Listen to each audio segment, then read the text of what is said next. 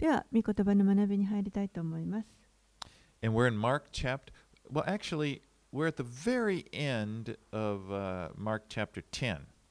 えっと、実は10章の最後の方で前回終わっています。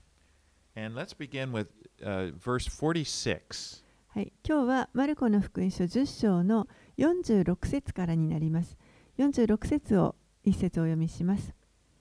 人の子も使えられるためではなく、使えるために、あ、ごめんなさい、46節ですね。さて、一行はエリコに着いた。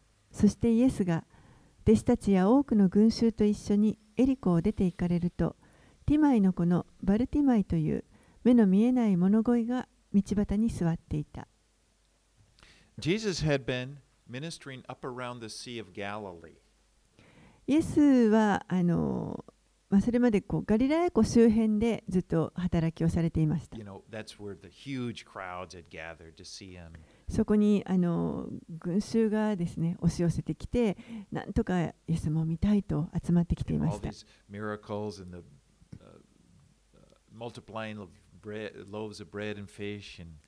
さまざまな奇跡が行われて、あのパンや魚がもう何十倍にも増や増えたりとか。But now he's heading toward Jerusalem. そして今、えー彼は、えーエルサレムに向かっていま He す。 knows he will be crucified there. そこで十字架につけられるということをご自身でよくご存知でした。 And this was his mission in coming to this wo- into this world. This was his main mission, as stated in verse 45. For even the Son of Man did not come to be served, but to serve, and to give his life as a ransom for many. 実はそれがこの十字架につけられるということこれが、えーイエスに与えられていたミッションでした。それが45節にもこう書いてあります。人の子も使えられるためではなく使えるためにまた多くの人のための贖いの代価として自分の命を与えるために来たのです。And so he's going down the highway to Jerusalem, and he's and he's it goes near Jericho. えーそこでイエスはですねこのエルサレムに向かって大きな幹線道路のところをこう通ってエルサレムに向かっていましたそしてちょうどエリコという町のところに来ました Now, this was a very busy highway in, the, in that region of the world it- because Israel is right between uh, Europe and Africa, and people traveling between the two continents would take this highway. でこのあの幹線道路はですねあのまあ、もちろん舗装はされてないと思いますけれども非常に大きなあの主要な道で、えー、とヨーロッパとアフリカをつなぐ道になっていますのでもう常に人が行き交っているあのそういうところです。高速道路 But along this highway, there's a blind be beggar called Bartimaeus, and he's sitting by the road. そしてそのあの道のあの道端にですね、えー物乞いの服装を着たあの目の見えない人が座っていました。And you can imagine what it was like. He's blind, so he's he's li- he can hear the sounds of people going uh, to, up to Jerusalem to the Passover feast. でこの人は目が見えませんのであの想像してみてください。音だけでですね人々があの行き交っている音を聞いてそして、えーそこにイエスがこうエルサレムに向かっていくその集団もやってき I ま mean, す。he could hear he could hear the sounds of people laughing, maybe children running, you know, playing, or the sounds of carts going by. 常にその道はこう人通りの多いところですからあの子供の声笑い声だとか動物の声だとか荷車のお通る音だとかいろんな音を聞いていたと思います.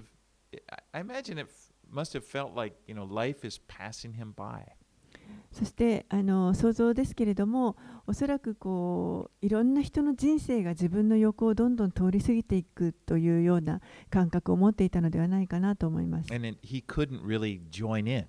そして彼自身はそこになかなかこう参加することができない Have you, perhaps you felt that way, you know, about life, that, you know, life is, it seems to be passing by. And I know I have, especially before I came to know Jesus. 皆さんも同じような、あのー感情を持ったことがあるかもしれませんこう周りの人生がどんどん流れていってあの自分自身もありますで特にこのキリストを知る前の状態の自分はそういうことを経験しました But this day, something special happened. でもこの日あのこのとあの日に特別なことが起こりました He heard that Jesus of Nazareth was, gonna, was coming. このバルティマイという人は、えーナザレのイエスがやってきたということを耳にします。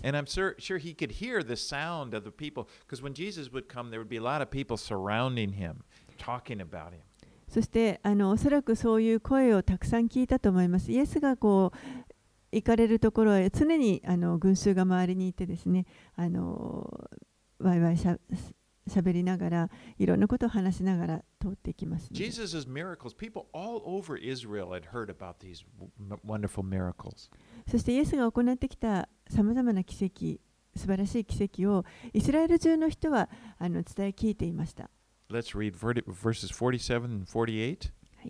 47節48節彼はナザレのイエスがおられると聞いてダビデの子のイエス様私を憐れんでくださいと叫び始めた多くの人たちが彼を黙らせようとたしなめたがダビデの子よ私を憐れんでくださいとますます叫んだ Bartimaeus cried, Jesus, son of David, have mercy on me.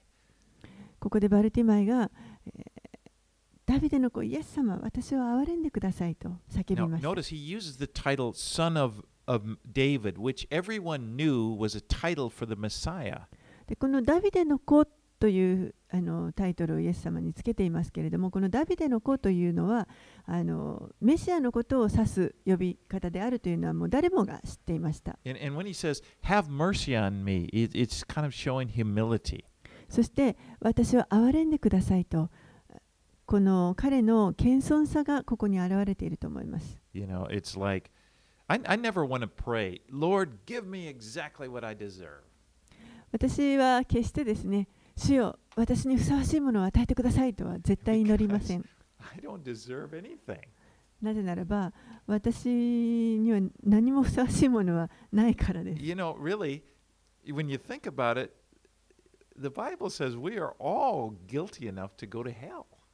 聖書は私たちはみんなあの地獄に行くのにふさわしいものであるということを教えています。There is it's written, there is not one righteous, no not one.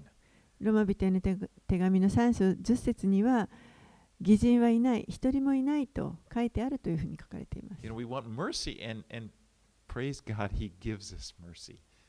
私たちには本当に憐れみが必要であり、そして主が憐れみ深い方であることを感謝します。But Bartimaeus is he's rebuked, you know, by the people. Stop making a scene. ここでバルティマイはあのこう叫んでいたらですね、声を立てて騒ぐなとこう止められてしまいます。でも彼はやめるどころかですね、より大きな声で叫びました。You ダビデの声を私は憐れんでください。But you know, that's a, that's really, Bartimaeus has it right. でも、えバルティマイにはあのその権利があったと思います。He knows he needs mercy, but he's tenacious. He doesn't give up. 彼には自分が本当に憐れみが必要だということがよく分かっていました。そしてあの粘り強く、もう決して諦めることなくそれを求めました。And let's read verse 49. 49. 49節イエスは立ち止まって、あの人を呼んできなさいと言われた。そこで彼らはその目の見えない人を呼んで、心配しないでよい、さあ立ちなさい、あなたを呼んでおられると言った。It was a big thing for, for Bartimaeus to hear. Jesus is calling you. このイエスがあなたを呼んでおられますよというのを、この言葉がバルティマイにとってはもう本当に大きな出来事で You し know, た。it's a big thing for all of us. It's, it's, it's the best the best thing we've experienced in life is that Jesus would call to us, that he initiates this relationship with us. 実はこれはあのこのバルティマイだけじゃなくて私たちみんなにとって本当に大きなあのことだと思います。一番あの大切なことがイエスが私たちの名を呼んで召してくださってそして関係を持とうとイエスの側から近づいてきてくだ You さ know, っ we て may have feel like it's uh, it's me. I was searching and I and I found Jesus. No, he came to you. He that's that's why you believe you he was speaking to you. He was coming to you. 私たちが何かこう一生懸命探してそしてイエスを見つけたかのように思うかもしれませんけれどもでも実は実際はそうではなくてイエスご自身が私たちの名を呼んでくださって、そして私たちと関係を持とうと、こちらに来てくださいま、この関係性をイエスの方から始めてくださったこ。れは本当に素晴らしいことだと思いませんか？あのそんなことをする必要は主にはなかったわけです。私たちはそれにふさわしいものではありませんでした。でも、主はそうしてくださいました。In, in, in verse 50, it says, And throwing aside his garment, he rose and came to Jesus. そして50節に、その人は上着を脱ぎ捨て、踊り上がってイエスのところに来たとあります。This is actually very significant これは本当に特別なことなんです。because in those days, beggars wore cloaks with, with a special design that, that, that they could easily be recognized as a beggar. 当時、この物乞いというのは、あの物乞いが着る特別な上着というものがありました。誰が見てもあのそれを着ている人を見れば、あ、この人は物乞いなんだというのが分かるようなものです。And so by taking this, this you know, it was kind of like their Medicare card or whatever. Know, it's their, あのちょっとまあ保険証のよう their- なものかも was しれ like ません、ね。they're, they're the beg, you know, this identifies me. そのその着物を着ていることによってその人はあの人から施しを受ける必要があるっていうことをあの伝えることができるという So こと by です throwing off this cloak, he's kind of demonstrating his faith. ですからこの上着を脱ぎ捨てたということは自分でその物乞いというアイデンティティを捨てたということを表していま He's す。like, it's I'm through being a beggar. 私はもうこのあの物乞いをあの捨てると言っているようなものです。つまりはイエス様が私を癒してくださるんだということです。You know, one of the kind of th- things that's not so good. Sometimes when we, we we become believers in Christ, but we may hang on to this beggar's cloak. 私たちはあのせっかくイエス・キリストを信じても時にこのあの古い物乞いの上着を脱ぎ捨てずにあのいることがあると思います。And and even after receiving new life in Christ, there there may be part of us that, you know, kind of we want to hang on. You know, I'm I'm pitiful. You know, feel sorry for me. イエスを信じた後でも新しい命をいただいた後ですら何かちょっとこの物乞いの上着を着てですねああ私はかわいそうああ私にはあの私の私は哀れなんですという感覚を持っている But the truth is, God is tender toward us. He's gracious toward us. でも実際は神は本当に私たちにに対して優しくですねそして恵み深く Actually, I say the word he, he pities us. そして本当に私たちのことを憐れんでくださいます But what he wants us to do is to put away the beggar's cloak and not continue to act as if our biggest need is to receive, you know, this uh, from pi- pity from people. でも神が望んでおられるのは私たちがいつまでもそのわあの物乞いの上着を着てですねそしてまるで何何かこう人から憐れみを受けるのが私たち自分にとっての一番大きな必要であるかのように振る舞うということを、まあ、神はあの願ってはおられません。You know, it's just it's it's sometimes it's easy to, for people to find their identity in that. 時に人はそういうところにこう自分のアイデンティティを見つけ You よ know, うと like してしまい blind ます。Bartimaeus. You ever notice he's called blind Bartimaeus? Well, after he's healed, that's he's he can he's no longer called that.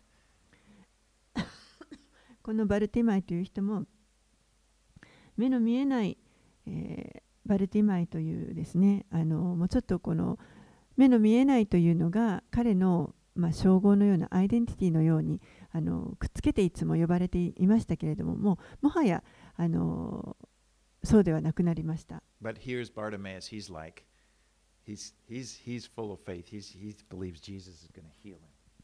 彼はもう今やイエスを信じて主がイエスが癒してくださるということを信じていま Let's す。read 51 and 52. 51節52節イエスは彼に言われた。私に何をしてほしいのですか？するとその目の見えない人は言った。先生、目が見えるようにしてください。そこでイエスは言われた。さあ行きなさい。あなたの信仰があなたを救いました。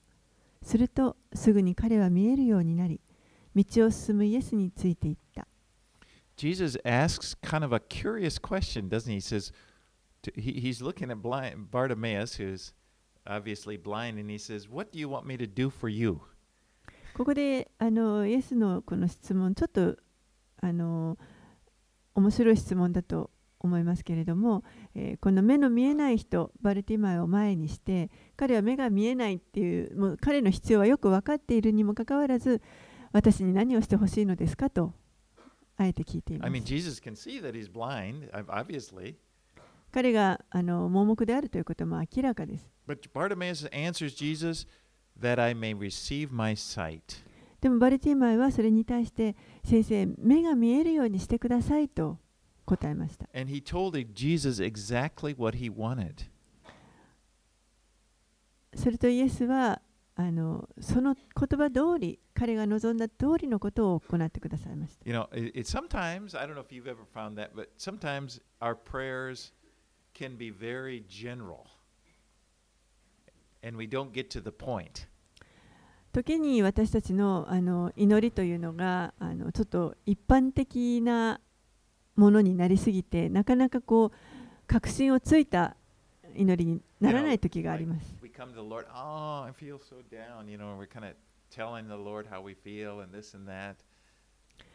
もうちょっと本当になんか気持ちが落ち込んでしまってああああいう気持ちこういう気持ちとなんかこう主にいろいろ訴えるんですけれども And, you know, ah, things are so tough, and, you know, we're kind of pouring it out to the Lord. なんかこういろいろとですねこう愚痴を主にこぼしま And す。there's nothing wrong with that. It's, it's good to, to pour out your hearts to the Lord. He tells you to do that. もちろんあのそのこと自体が悪いわけではないですし主はそういったことも私たちたちの心を本当に注ぎ出すことを願っておられます。But we also have to be sure that we get to the point because Jesus says, okay, well, what is it? What do you want me to do for you? でもあの同時にですね主はやはりあの確信をついて私に何をしてほしいのかと聞いてくださいま And, す。 and uh, well, anyway, Jesus ends up saying, go your way. You know, a- after Bartimaeus says, I want to be, I want my sight. Jesus says, go your way. Your faith has made you well. そしてイエスは最後に、えーこのバルティマイに対してさあ行きなさいあなたの信仰があなたを救いましたと言われました。Notice he commends his faith. ここでイエスはこのバルティマイの信仰を褒めています。You notice he says, your faith has made you well. あなたの信仰があなたを救ったと言われま If す。信仰というのは個人的なものです。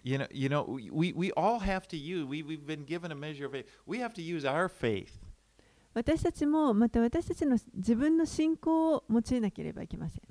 You know, heard、こういうのを聞いたことがあります。信仰というのはまるでこう歯ブラシのようなものです。You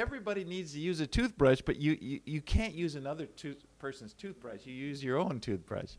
みんな誰でもこの歯ブラシを使う必要がありますけれども、でも他人の歯ブラシを使うわけにはいきません。Right, 自分のを使わなきゃいけないということ let's move to chapter 11 now. Let's read 1 through 11. では11章に入ります。1節から11節をお読みします。さて、一行がエルサレムに近づき、オリーブ山のふもとのベテパゲとベタニアに来たとき、イエスはこう言って二人の弟子を使わされた。向こうの村へ行きなさい。村に入るとすぐ、まだ誰も乗ったことのない転ばがつながれているのに気気がつくでしょう。それをほどいて引いてきなさい。もし誰かがなぜそんなことをするのかと言ったら主がお入り用なのですすぐにまたここにお返ししますと言いなさい弟子たちは出かけて行き表通りにある家の戸口に転ばがつながれているのを見つけたのでそれをほどいた。するとそこに立っていた何人かが言った。転ばをほどいたりしてどうするのか。弟子たちがイエスの言われた通りに話すと彼らは許してくれた。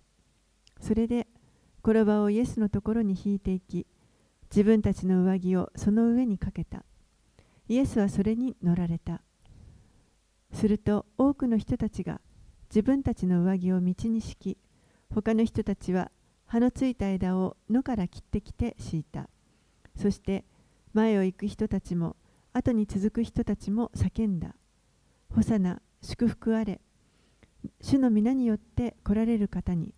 祝福あれ。我らの父ダビデの来たるべき国に。ホサナ意図高きところに。こうしてイエスはエルサレムに着き宮に入られた。そしてすべてを見て回った後すでに夕方になっていたので12人と一緒にベタニアに出て行かれた So Jesus is finally allowing people to declare openly that he is the Messiah. ここでイエスは最後に来て、えーとうとうご自身がメシアであるということを公に宣言されました Remember before when people would would, would recognize that he was the Messiah, like uh, uh, his disciples, he would say, "Okay, but you know, don't keep it quiet. Don't tell anybody."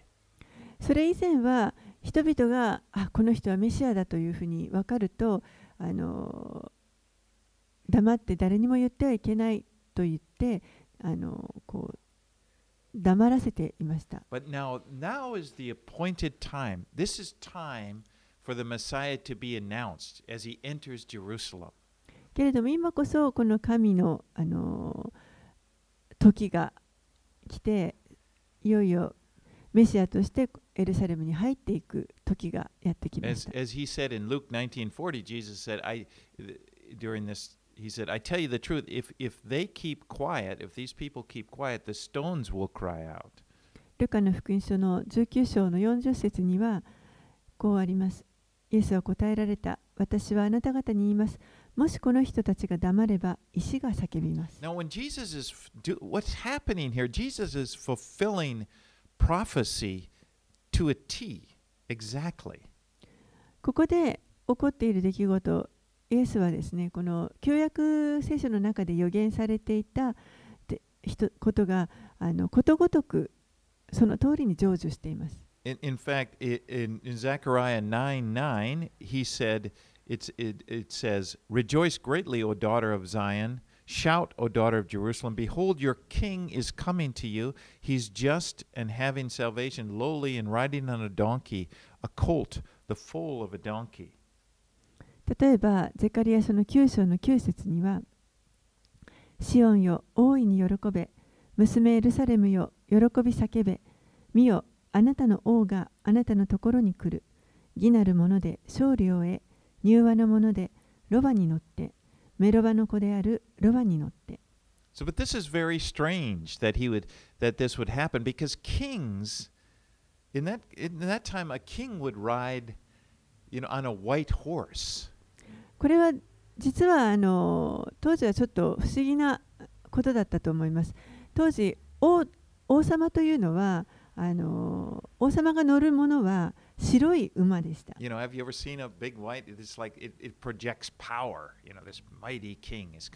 大きなこの白い馬に乗ることで、その王の持っているこの権力というものを示すことができました。けれども、イエスはもう本当にあのむしろ逆で、へりくだって、この転ばに乗って、入ってこら E- れます。Even on a young donkey, not even a big donkey. It was like, it's amazing. ロバといってもその大きな大人のロバではなくてしかもこ転ばの本当に小さなロバに乗って It's こられ like, ました。you know, it, it's, it's like contrasting pictures of the Messiah. これは本当にこのメシアのあの大きな対比がここにあると思います。And that's because the first time when Jesus came, he came humbly. he came to atone for the sins of the world. And that's what's happening here. 一度目にイエスが来られる時には、えーこの世の罪をあがなうために来られます。それが今ここで起こっている出来事です。 But Jesus, w- when he comes the second time, which is in the future to rule the world, it will be much different. そして、え2度目にもう一度この世に戻ってこられますけれども、その時にはこの世を支配されます。その時はもうこの今とは全く違う様子になります。Now, the Jews, and he, he will come as a conquering ruler at that time. He will fulfill those prophecies that about the Messiah that described him as, as such. その時にはあの本当に勝利のこう統治者として権威を持ってあのやってこられますけれどもそうしてそのようにしてこのメシアに関する予言大きく2つのあの予言がありますがそれをイエスは成就されていき Now, the Jews kind of understood those prophecies about the conquering Messiah, but they were. It was puzzled when they'd see these like Zechariah 9 9, and when they didn't really understand what they were talking about, or, or like Isaiah 53. ユダヤ人たちはあのこの勝利を取ってくださる統治者としてのメシアというのはよく理解できていたんですけれどもでもこのゼカリア書9章の9節だとかイザヤ書53章だとかそういったところに書かれてあるこのメシア像に関してはあのちょっと理解をすることができませんでした。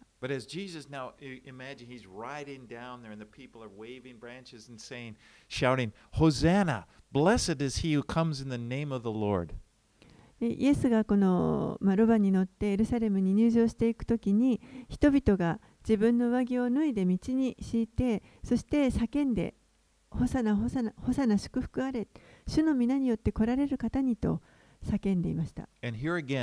Is an ex- uh, exact fulfillment of Old Testament, prophecy. そしてそれもまた、えーこの旧約の予言のあの完全な成就です。Psalm 118 prophesied this day very clearly. 詩編の118編のところにこの日のことがあのはっきりと予言されています。And in let, let's read it, uh, 22 through 27. はい詩編の118編の22節から27節をお読みします。 It says, The stone which the builders rejected has become the chief cornerstone. This was the Lord's doing. It is marvelous in our eyes. This is the day the Lord has made. This is the. Okay. We will rejoice and be glad in it. Save now, I pray, O Lord. uh, Verse 25. Save now, I pray, O Lord, O Lord, I pray. Send now prosperity. Blessed is he who comes in the name of the Lord. That's what the people were saying. We have blessed you from the house of the Lord. God is the Lord, and He has given us light. Bind the sacrifices with cords to the horns of the altar. 詩編の118編の22節から27節 家を建てる者たちが捨てた石、それが要の石となった。これは主がなさったこと。私たちの目には不思議なことだ。これは主が設けられた日。この日をよろ楽しみ喜ぼう。ああ、主よ、どうか救ってください。ああ、主よ、どうか栄えさせてください。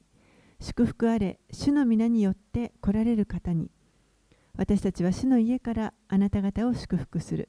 主こそ神、主は私たちに光を与えられた。枝を持って祭りの行列を組め、祭壇の角のところまで。By the way, this Psalm 118 was sung at every Passover. この詩編の118編は、毎回、あの毎年この杉越の祭りの時に So 歌 year わ after れる year, 歌で God す。was was was training the people to getting them ready. ですから神がずっとですね、あのこの民を教え続けてこられたということです。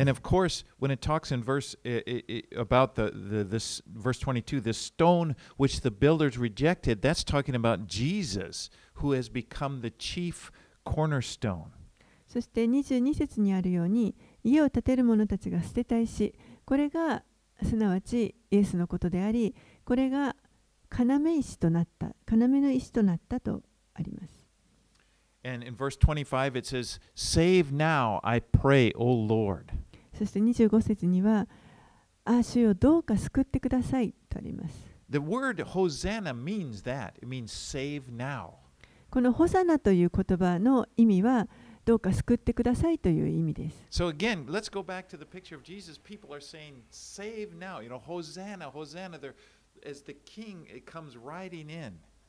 ですから、イエスのところに戻りますと、人々がですね、群衆がこのホサナ、ホサナとどうか救ってくださいと言って、そして自分たちの王を迎えている。And even though the people were saying that, they didn't understand what they were saying. It was coming out of their mouth. Jesus was coming to do just that. He was coming to be crucified. 自分たちがもう何を叫んでいるかも本当はもしかしたら分からなかったかもしれませんけれどもそういう言葉を叫んでいましたイエスはまさにこのためにあのこの予言を成就するためにこのエルサレムに入ってこられます Jesus was the was uh, verse 27 of Psalm 118 is a picture of Jesus' atoning sacrifice. そして27節今の118編の27節はまさにこのキリストの贖いのための生贄の姿が書かれています。And so, uh, verse 27 it, uh, uh, says, God is the Lord, He has given us light. Bind the sacrifices with cords to the horns of the altar.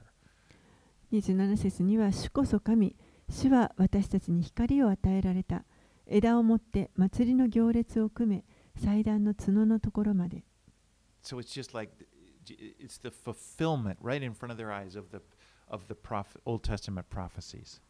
こうしてこの旧約に予言されていた予言が彼らの目の前で成就していきました。And this was probably on Sunday and on Monday Jesus returns to the temple.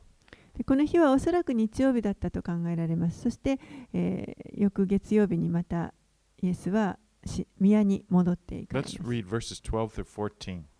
はい、では、えーマルコに戻って11章の12節から14節翌日彼らがベタニアを出た時イエスは空腹を覚えられた。葉の茂ったイチジクの木が遠くに見えたのでその木に何かあるかどうか見に行かれたがそこに来てみると葉の他には何も見つからなかった。イチジクのなる季節ではなかったからである。するとイエスはその木に向かって言われた。今後いつまでも誰もお前の実を食べることがないように弟子たちはこれを聞いていた。This seems kind of uncharacteristic of Jesus, doesn't it? これはあのちょっとイエスらしくないあの First 行 of 動 all- だと思います First of all, why would he seek why would he be looking for figs when they're out of season? まず第一になぜ彼はこの季節ではない時にイチジクの実を求めたんでしょうか And why would he be so angry as to curse the tree? そしてこの木を呪うほどなぜそこまでお怒りになられたんでしょうか I believe that it's a symbolic action これはあの象徴的な行動だと私は信じ because てい in ます scripture the fig tree often represented the nation of Israel. このイチジクの木というのはしばしばイスラエルの民を表しています。Remember in, in Jeremiah 24 we studied not so long ago and Jeremiah saw a basket of rotten figs that that he was told represented the nation the rebellious Israel. えー例えばエレミア書の24章のところには神がエレミアにあのこの悪くなったイチジクの入ったカゴを見せますけれどもこれは、えー反抗するイスラエルの民を表しているとおっしゃっています。Then there's Hos- Hosea 9:10 and Nahum 3:12. They also compared Israel to a fig tree. また、ホセア書の9章10節だとか、ナホム書の3章12節のところにも、イスラエルをこのイチジクの木に例えてた話が出てい You know, ます。other times, especially in Isaiah, he compares uh, uh, God compared Israel to his vineyard. また、他の場所では、えー特に例えばイザヤ書などでは、えー神はまたこのイスラエルをご自分のブドウ畑に例えてお And ら he, れ and he ます。showed in the, through the prophecies that he was he, he was not happy. They were he expected them to to bear fruit, but they weren't. そして神はこのそのブドウ畑から実をあの見ることを期待しておられたのに実が結ばれてないということが And ありました。and so it as in the Old Testament, they, were- you know, there was pictures of them being destroyed. I believe that, that uh, Jesus may be prophesying that they will be destroyed again. In 70 AD, not long after that, Jerusalem will be completely destroyed by the Roman army. そしてあのその実が結ばれてないためにこの国が滅びるという予言がありそしてイエスもそのことをあの滅ばす滅びるだろうということをあの予言してそれが紀元70年にローマ軍によってエルサレムが滅びぼされるということで成就します。Right, let's read verses 15 through 19. 15節から19節をお読みします。こうして彼らはエルサレムに着いた。イエスは宮に入り、その中で売り買いしている者たちを追い出し始め、両替人の台や鳩を売る者たちの腰掛けを倒された。また誰にも宮を通って物を運ぶことをお許しにならなかった。そして人々に教えて言われた。私の家はあらゆる民の祈りの家と呼ばれる。と書いてあるではないか。それなのにお前たちはそれを強盗の巣にしてしまった。祭司長たちや立法学者たちはこれを聞いてどのようにしてイエスを殺そうかと相談した。群衆が皆その教えに驚嘆していたため彼らはイエスを恐れていたのである。夕方になるとイエスと弟子たちは都の外に出て行った。So the temple area had become kind of a marketplace. この宮の中が、えーまるで商人のあの市場のようになってしまっていました。God had required that people present animals for th- without defects for the sacrifice. 神は確かに、えーこの民に対して欠陥のない生贄を捧げるようにという指示を与えてお so られ when ま a, した。a person came uh, before the Lord, they were to present an a- animal to sacrifice, and the priests would examine the animal to see that it was it, it didn't have any defects. ですから人々がこの主の前にですね主を礼拝しようと思って生贄を持ってくるときには祭司たちがまずその生贄に欠陥がないかどうかというのを調べました。Now, this is quite an important thing, uh, truth that, that the Old Testament had shown through these sacrifices. Because Jesus was a sacrifice that by which we were will be redeemed, that we were, are redeemed. でこれはあの非常に重要なことです。この生贄があの欠陥がないかどうかというのをあのというのは非常に重要なことで、えーイエスご自身が私たちがあがなわれるためのその生贄となってください And。as we approach God to worship Him, the Lord looks at Jesus, at His righteousness. He's the perfect sacrifice, and that's in, in the in the Old Testament. It wasn't the person; they didn't examine the person; they examined their sacrifice. That's a good lamb. That's you you you know you're you're seen as as uh, the sacrifice was accepted. You could approach and worship the Lord. 私たちが神のところに行くときに神は、えー私たちではなくこのイエスという生贄をご覧になってくださいます。これがあのこの完全な生贄を見てくださいます。当時この人々が生贄を捧げに行くときにその捧げに来た人ではなくてその捧げられた動物を祭司が確認するということ But what です was happening in this time of Jesus, the priests would, you know, they, they had these, you know, the, the priests could take an animal and search, and if they found a, a defect, they'd say, no, this is rejected. But they had these pre approved animals. These animals have already been accepted by the priests. You can use, you can buy them, but they were sold at qu- quite a high cost. そしてそうやって祭司たちがこの人々が持ってきた生贄をこうあの調べてですねそして欠陥を見つけてはいやこれは欠陥があるからあの認められませんとでもここに実はもうすでに祭司たちによって事前に承認されたあの欠陥のない生贄の用の動物があるからこれを買ってこれを使うことができますよと。そしてあの非常な高値でそれを売っていました。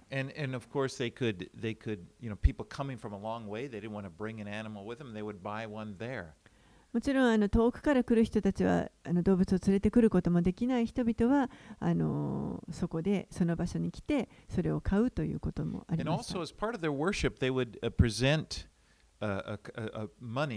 uh, you know sometimes as is as, a s as an offering but they wouldn't accept money that had the uh, emperor's image on it. They were they had to exchange their money and get a temple shekel which they could use in their worship.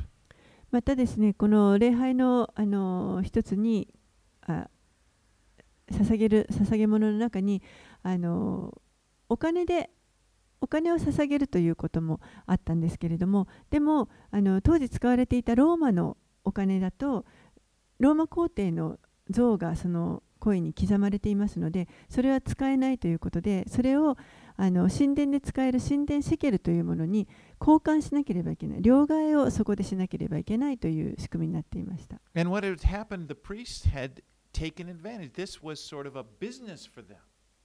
ですから祭司たちはこれを利用してですねもうあのうまく商売にしていました You know, they were they it is estimated that Caiaphas, the, the high priest, was making a lot of money, he and his family, from this.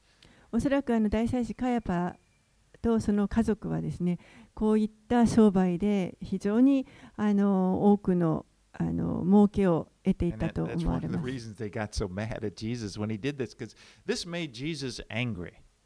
ですからここでイエスが行ったことに対して、えーなおさら彼らはあの怒りを覚えたと思います。Because God hates anything that would get in the way of people worshiping him. 神はこの人が神を礼拝しようとするそのあの行為の前に立ちはだかるどんなものも意味嫌われます。He hates it when people try to profit off of, of men, of people's desire to worship him.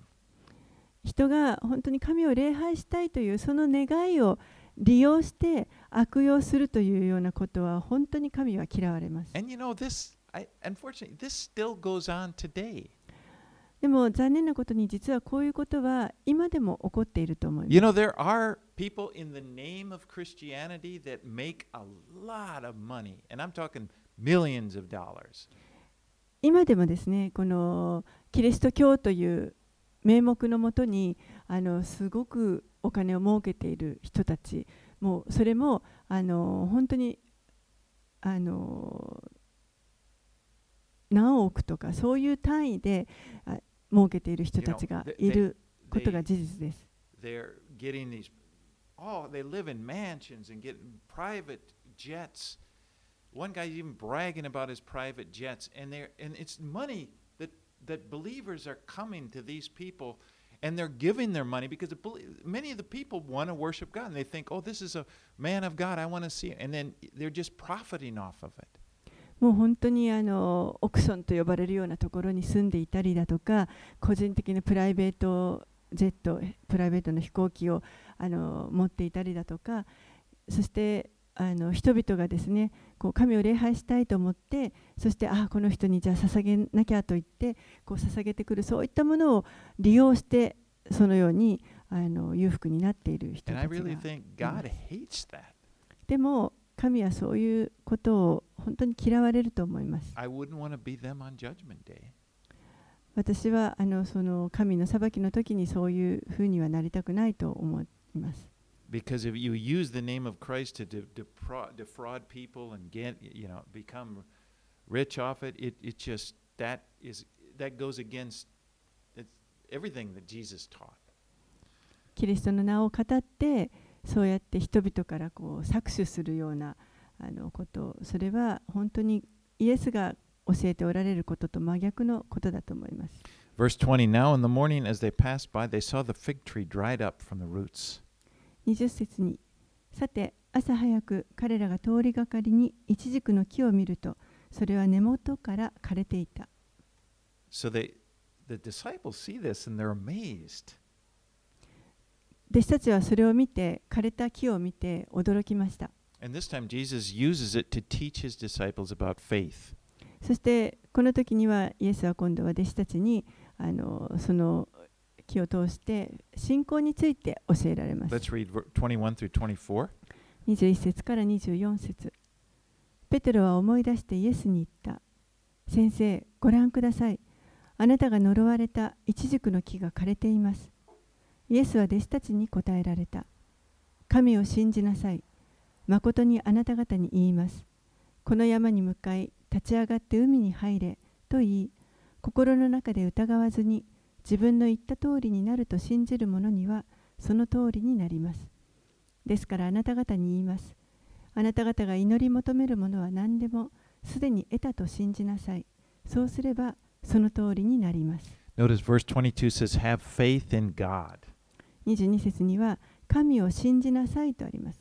You know, God wants us to believe in him, to trust in him.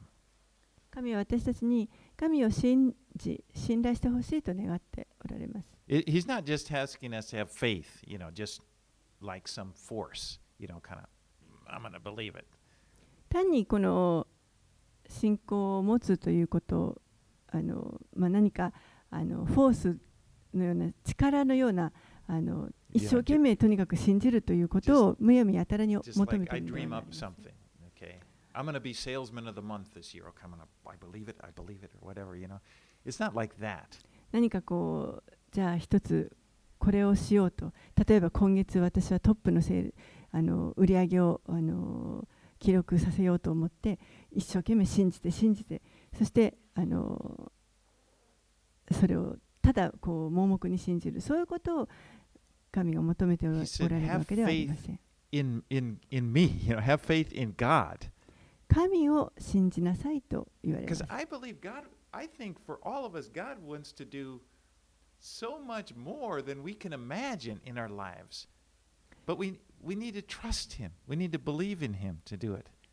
神は私たちがこの想像をできるそれをはるかに超えて私たちの人生にいろいろなことをもたらしたいと思っておられますけれどもそのためには私たちは本当に神を信頼する必要がありま And す。biblical faith will always bring us to God.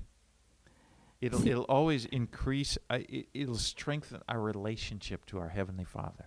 聖書聖書的な信仰というのはこれはあのいつも私たちをこう神により近づけてくれると思います。私たちがより神を信頼することができるようにしてくれます。Let's read verse 25.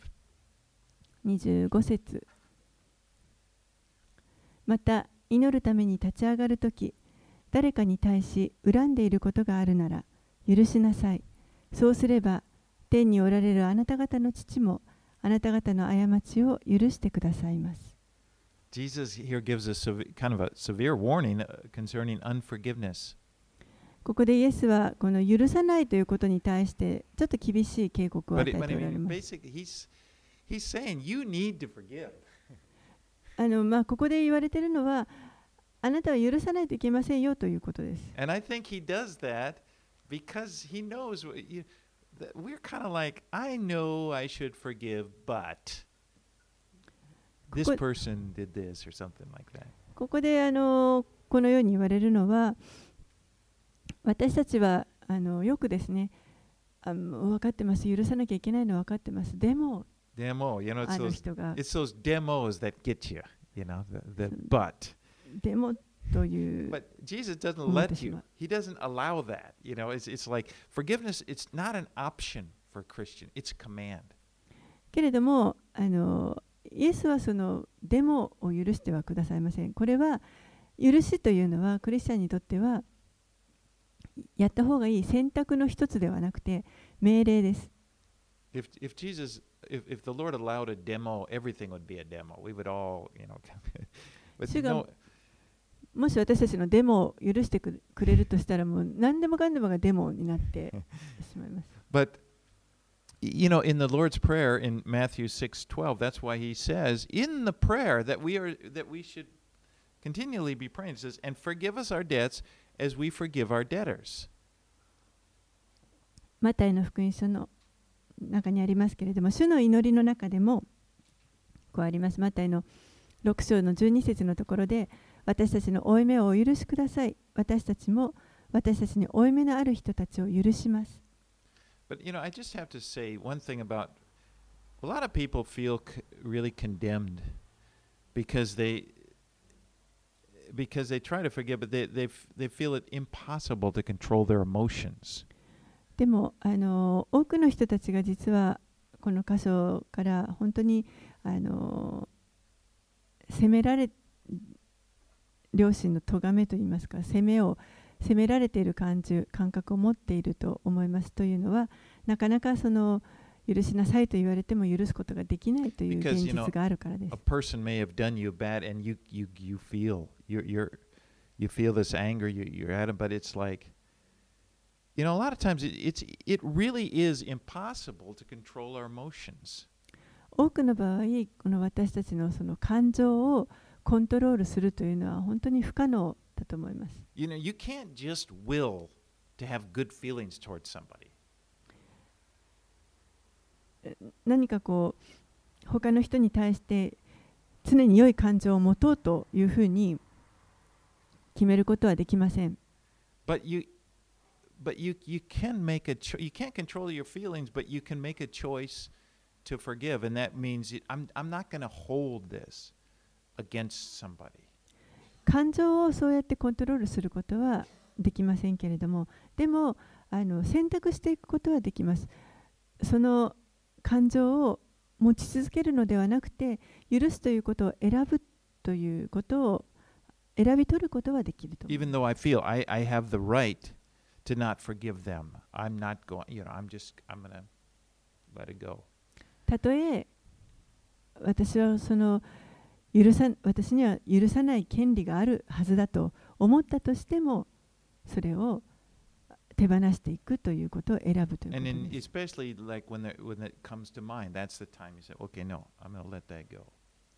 そういう思いが来たとに、いや、これはもう手放すんだというふうに決める。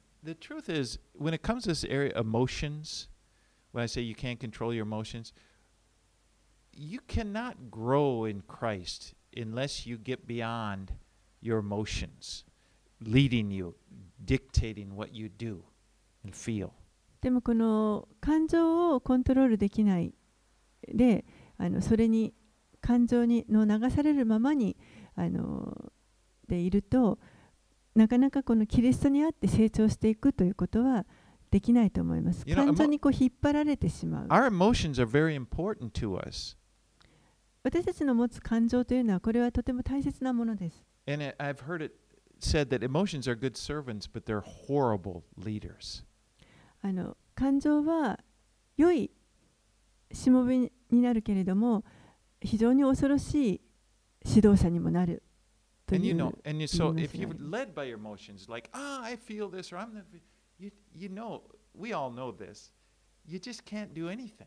You can't grow. You can't mature. You can't do anything because if your if your emotions are dictating what you're going to do, 感情にもし導かれてしまうのであればもう本当に感情が命令するまめ命ずるままにこうしろああしろっていうその通りに行動していってしまうのであれば私たちはキリストにあって成長していくということができませ you, ん。you know, it's just you. We have to come to a point where okay, I feel this way, but this is what is right, so I'm going to do this. 私はこういう感情があるけれどもでもこうするべきこうすることがあの正しいことなんだから私はこちらを選ぶ I mean, that, but let, let's move on here. Jesus told a parable, well, in, in Matthew 18, uh, on this issue of forgiveness. Remember, he told about a guy who owned, who owed, I can't read that in yen, uh, so many oku yen, but he was unable to pay it. I あの.この許しに関してですねあのマタイの福音書の18章のところでイエスがこういう例え話をしていますある人があのあるしもべが主人に、まあ、約1億6000万円ぐらいの借り借金がありました But, but he, he was unable to pay, so his master had him thrown in jail. But he begged him. He says, "No, no, just you know, have mercy on me." でもとてもあのそれを払,え払う借金を返すことができないので、どうか私を憐れんでください、許してくださいと、その主人に懇願します。The master said, okay. で主人がそれを見て許してくれました。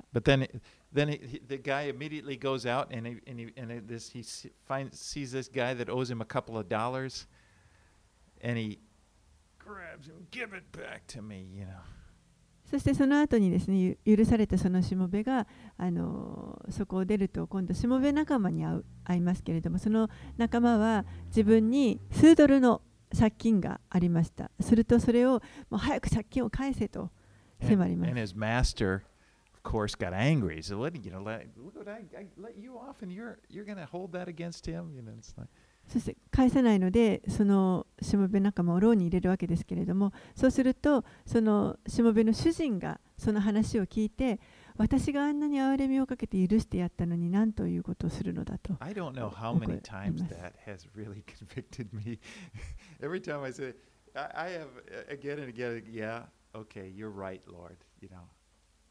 Because that's what we do. That's what I do. I can, I can do that. I can be not forgetting that the Lord has forgiven me and try to hold something against. And then that parable really shows, it exposes 私自身この話をあの読んで何度も何度もこうあの罪が示されることがありました確かにあの本当に主によって自分はこれだけ大きなあの罪を許されているにもかかわらず自分に対して向けてあの来るその罪を他の人のほんの小さなことを許すことができないそういうことが何度もあの確かに Because Ah, compared to God's forgiveness of our sins, whatever sin a person does to me is really teensy comparison to that.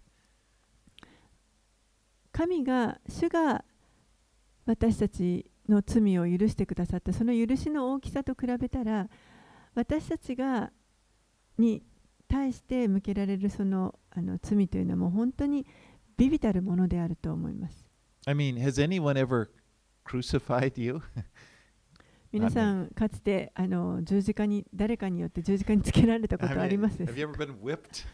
and 鞭打たれたこ?とありますか You know, of course not. Of course not. But the point is that, you know, in, in Jesus, the point is, G, you and I crucified Jesus. It was our sin. That's why he was crucified. けれども事実は実は皆さんや私がイエスを十字架につけてしまいました。We know better. If we would have been there in those days, we would have been among the people saying, Crucify him. 私たちがこの十字架につけろ十字架につけろと叫んでいたあの群衆の中に私たちも実は含まれています。And there is Jesus at the cross praying for us. Father, forgive them. They don't know what they're doing. けれどもその十字架の上でイエスが叫んでくださったのは父よ彼らをお許しください彼らは自分が何をしているのかが分かっていないのです So we can see that, man, compared to this great mercy that's been shown to us, it's not too much for God to expect us to forgive someone else who has そのように hurt us. 私たちに示されたこの神の大きな憐れみというものを考えるときに神が私たちに他の人を許すことを期待されるそれはあのそんな大きなことではないと思います。Let's read 27 through 33. 11章の27節から33節までお読みします。彼らは再びエルサレムに来た。イエスが宮の中を歩いておられると、祭司長たち、立法学者たち、長老たちがやってきて、こう言った。何の権威によってこれらのことをしているのですか？誰があなたにこれらのことをする権威を授けたのですか？イエスは彼らに言われた。私も一言尋ねましょう。それに答えなさい。そうしたら何の権威によってこれらのことをしているのか？私も言いましょう。ヨハネのバプテスマは天から来たのですか？それとも人から出たのですか？私に答えなさい。すると彼らは論じ合った。もし天から来たといえば、それならなぜヨハネを信じなかったのかというだろう。だが人から出たといえば、彼らは群衆を恐れていた。人々が皆、ヨハネは確かに預言者だと思っていたからである。そこで彼らはイエスに、わかりませんと答えた。するとイエスは彼らに言われた。私も何の権威によってこれらのことをするのかあなた方に言いません。Again, the Pharisees come to argue with Jesus. ここで再びパリサイ人たちはイエスと議論するためにやってきました。And they his そして彼の権威について尋ねます。They try to trap him. なんとか策略にかけようとしています。But they end up being trapped. でも逆に彼らの方があの策略にかけられてしまう。